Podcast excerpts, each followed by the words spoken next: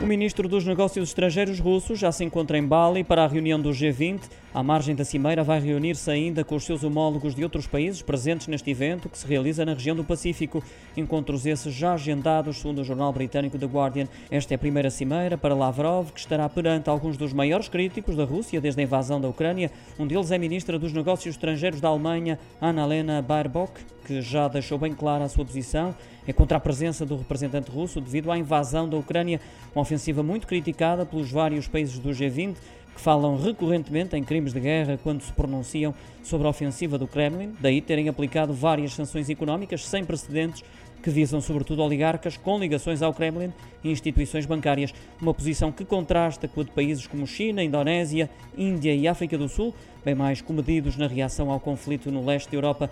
No topo da agenda desta reunião de dois dias vão estar a energia e a segurança alimentar, com a Rússia a ser acusada de fomentar uma crise alimentar global e de agravar a inflação através do bloqueio dos carregamentos de cereais ucranianos.